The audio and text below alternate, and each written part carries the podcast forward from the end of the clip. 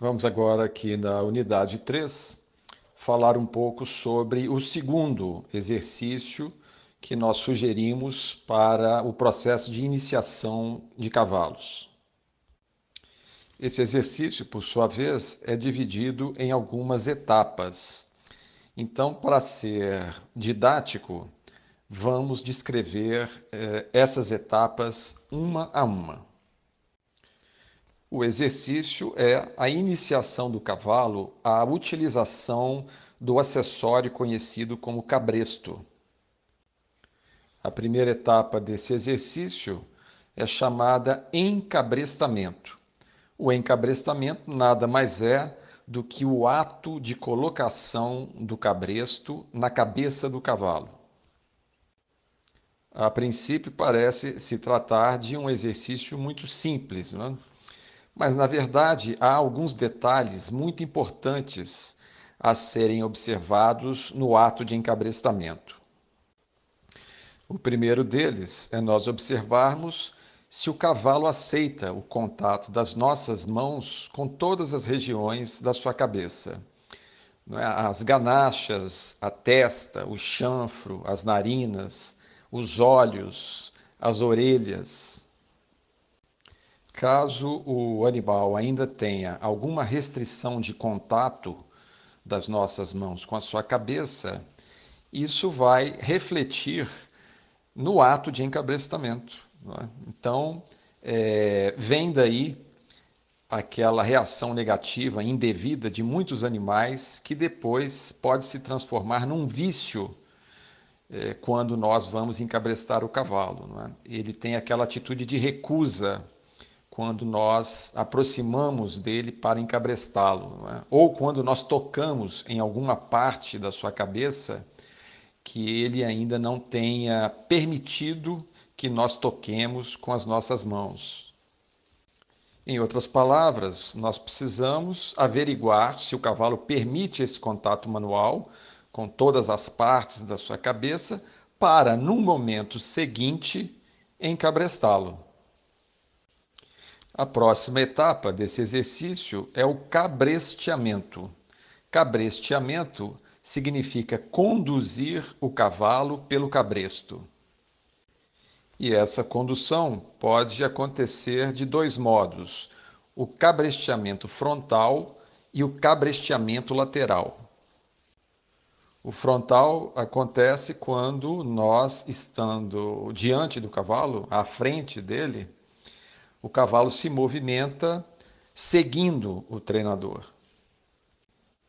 Já o cabresteamento lateral, ele é definido quando nós estamos posicionados ao lado das espáduas do cavalo. Né?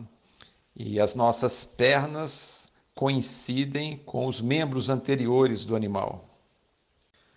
No que se refere à questão do deslocamento do cavalo, não há ah, muita diferença no que se refere a esses dois cabresteamentos citados. Porém, o cabresteamento lateral é uma ferramenta de muita utilidade, porque o cavalo que aprende a, a, ser conduzido nessa posição, mais adiante ele poderá ser exercitado de outras maneiras antes de ser montado.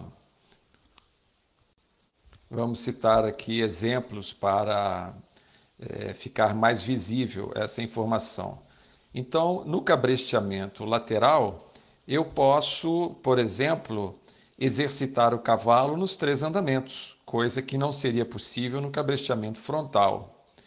É, na posição de cabresteamento lateral, eu posso realizar os trabalhos de rédeas feitos ao chão com o cavalo, também nos três andamentos.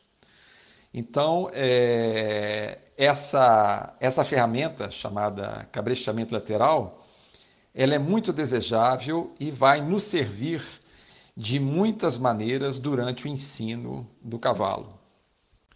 Aproveitamos para convidar vocês a assistirem um, um vídeo que foi publicado no nosso canal no YouTube, que tem o nome de A Escola Chamada Cavalo cujo título é Maniabilidade Série Exercícios. Então, nesse vídeo, nós demonstramos um exercício sendo executado pelo cavalo é, de quatro modos diferentes.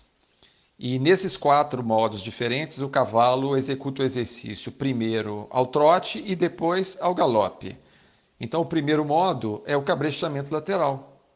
Depois, o trabalho à guia, depois o trabalho de rédeas feito ao chão e depois o cavalo montado. Muito bem, então nesse exercício que nós mencionamos, fica evidenciada a utilidade do cabresteamento lateral durante o ensino do cavalo. É?